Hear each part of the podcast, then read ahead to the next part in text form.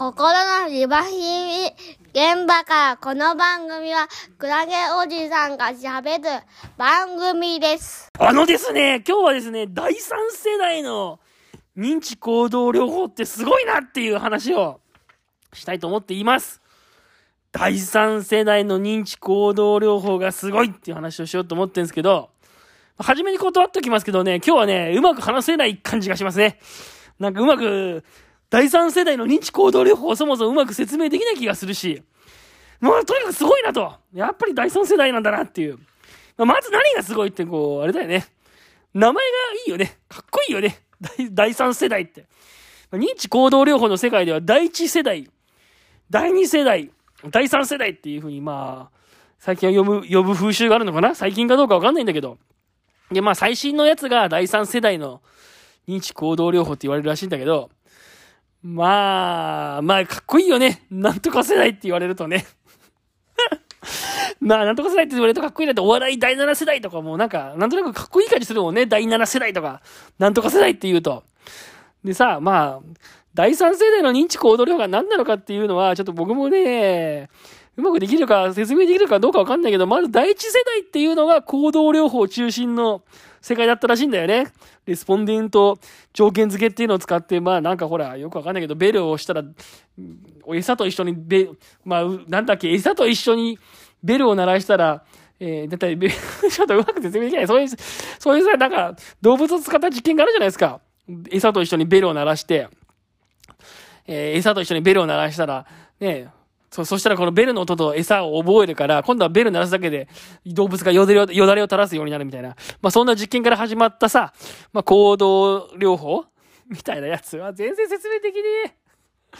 で、まあ第二世代っていうのがまあ認知療法中心のやつらしくって、まあちょっともういいや、その辺の説明は。で、第三世代っていうのがまあ、今とにかく認知行動療法の中では最新型のやつってなっていて、そこにはまあ、マインドフルネスとか、アクセス、アクセプタンスコミットメントセラピーって言われるやつがまあ、あるんですよ。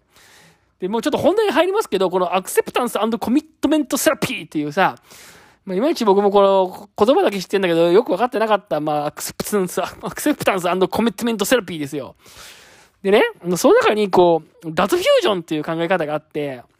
この脱フュージョンという考え方が、私はね、あなるほど、と。これはなかなか体に優しい認知、認知行動療法だな、なんていうふうに思ってるんですよね。あこれは、こっからまた先もうまく説明できるかわかんないんだけど、こう脱フュージョンっていうのはなんかこう、人が物事を考えていることを、まあ考えてはいるんだけど、考えて、それただただ、ただただ考えでしかなくて、それ現実かどうかは別だよね、みたいな。多分そういうことなんだと思うんですよ。多分そういうこと。例えば、例えばですよ、あのー電車に、うんと、ある道を通ってて、まあ、それで事故ってしまったと。ある時、車で事故ってしまった。ね。ある、ある道を通ってたら事故ってしまったと。で、事故を起こしてしまって、まあ、大大変な怪我をしてしまったと。とか、怪我を起こしてしまったとか、いう時に、また次その、道路を通ろうとするときに、いや、なんかちょっとまたそこで事故を起こしたら嫌だなと思って、ついつい避けちゃうみたいなことって、まあ、あり得るかもしれないじゃないですか。で、一回そこで事故を起こした道路を通ると、またなんか嫌な感じがするなとか、ちょっともしかしたらまた事故を起こすかもしれないなと思うから、まあ、ついついそこ避けちゃうみたいな。で、また、また同じとこで事故が起きるかどうかわかんないわけで、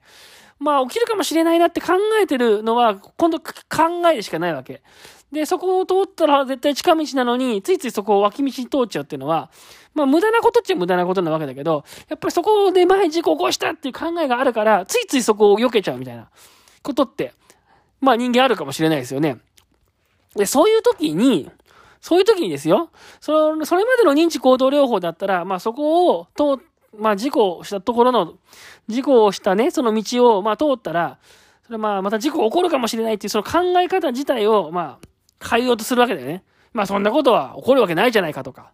ね。たまたまそこで事故を起こしただけなんだから、また通ったところで事故が起きるわけがないとかっていうふうに、新しい考えをこう、取り替えようとするわけだよね。考えを。まあそれを認知再構成法って多分言うんだと思うんだけど、この第三世代のこう認知行動療法の一つであるこう脱フュージョンっていうやつは多分、そこを通ろうとしたときに、うんと、まあ、そこを通して、通ろうとして、そこ、まあ、事故が起こしたところだから、事故がまた、怪我するかも事故を起こしてしまうかもしれないっていう考えを、そのものを変えるんじゃなくて、その考えを持ったまま、だけど、なおかつ、えー、そこの道を通れるようになるみたいな。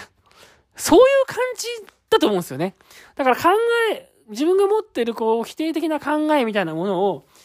否定的な考えみたいなものを変えるんじゃなくて、その考えを持ちながら、現実的には、えー、行動が取れるようになるというか、考えを、その考えを変えるんじゃなくて、その考えを持ったままだけど、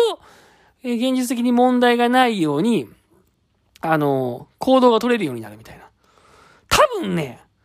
そういう感じなんだよ、脱フュージョンって。で、これがなんかすごい、あ、なんかすごい、体に優しい 体に優しい認知行動療法だな、なんていうことを思ったんですね。あ、なんかもう、うまく説明できない。脱フュージョンっていうのはとにかくそういう、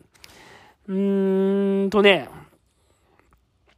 まあ、認知的なプロセスの認と認知の内容を切り離す方法って言うんだって。わかるこれ、これ、別にわかり、わかりづらいね。思い込みである言葉と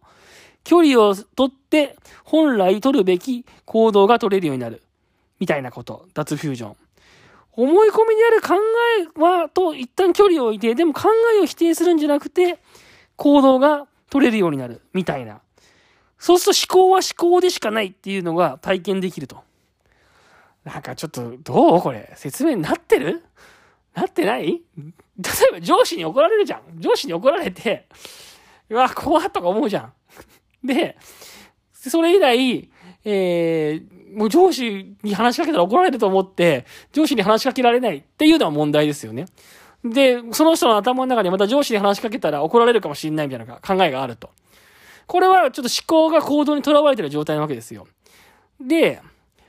第三世代までの多分認知行動療法だったらその考え方を変えようとするわけよ。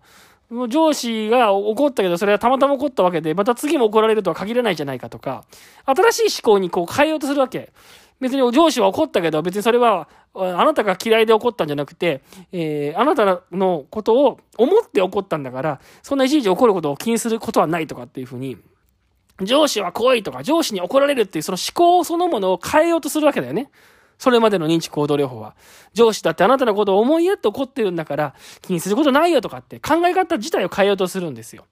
ところが、このやり方って、すごい抵抗する人は抵抗して、いや、そんなはずはないと。私は上司に嫌われているんだとか、やっぱり上司は上司で絶対悪意を持っているとかっていう考えが離れない人もいるし、そもそも上司がすごいパワハラ的に怒ってきてるのに、なんで自分が努力をして考え方を変えなきゃいけないんだとか、やっぱりその自分の考えを変えるっていうことに、まあ、結構抵抗する人っているんですよ。なんで自分が考え方を工夫してこんないろいろストレス対処しなきゃいけないんだとか。やっぱり上司は怖いし、上司がやっぱり自分のことを親切で怒ったなんて思えないとかっていうふうに思う人はいるわけですよ。だけど、この脱フュージョンというとやる考え方を取り入れたら、上司が怒ってきて怖い、上司は怖いっていう考え方を持ちつつも、でも上司と話せるようになるっていう、多分そういう感覚なんですよね。上司は怖いし、パワハラだし、もうモラハラだし、ひどいやつだって、その考え方そのものは変えなくてもよくて、ただ、その考えに支配されて上司に話しかけられないっていう、その行動を変えるみたいな。多分そんな感じ。だから思考に縛られないんだよね。思考そのものに。上司は怖いし、パワハラだし、モラハラだし、もうめちゃくちゃなやつだと。だけど、まあ上司に話しかけることはできるし、それによって自分が何かこう、なんていうのかな。こう、必要な行動が取れないってことはない。必要な行動が取れると。思考にとらわれてると、上司は怖いし、モラハラし、パワハラだし、もう話したくないと思っちゃって、それで、あの、上司に話しかけられないですよね。で、そういうことだと思うんですよね。でそれがね、やっぱだから自分の時には、その思考内容を変えなくてもいいと。思考内容を変えなくても、あの、現実に取れる行動が取れればいいんだっていうところが、なんかね、すごいこう、優しいなと思ったんですよ。優しいなと。優しいアプローチだなと。まあ、それぐらいなんか自分の思考を変えるってことに対して、考え方を変えるってことに対して、やっぱり結構抵抗を示す人って結構いて、そんな、こう、前向きになんか考えられないって。上司は怖いし、モラハラ親父だし、めちゃくちゃなことをされたから、そこをね、いいように考え直すとか、なんかこう前向きに捉えるとか難しいって思う人結構いて、そこのこう思考を変えようとするって結構ね、抵抗感ある人いるんですよね。なんだけど、その思考を持ったまま、でも現実的に困らないようにするっていうのは、なんだかすごく無理がないアプローチのような気がして、この、脱フュージョンっていう考え方はすごいなーっていうふうにですね、最近思っているところでございます。心のリワリー変化から。はい、というわけで今日は第三世代の認知行動療法について話させていただきました。この番組は平日の朝に基本的に配信していくポッドキャストの番組です。まあ、そういうわけなんで、今後ともよろしくお願いします。いつも最近このエンディングのトークで、番組の感想を待ってますっていうふうに言ってましたけど、もうちょっと番組の感想待ってますっていうのやめようかなと思ってます。もう、そんなね、番組の感想待ってます、待ってますなんてね、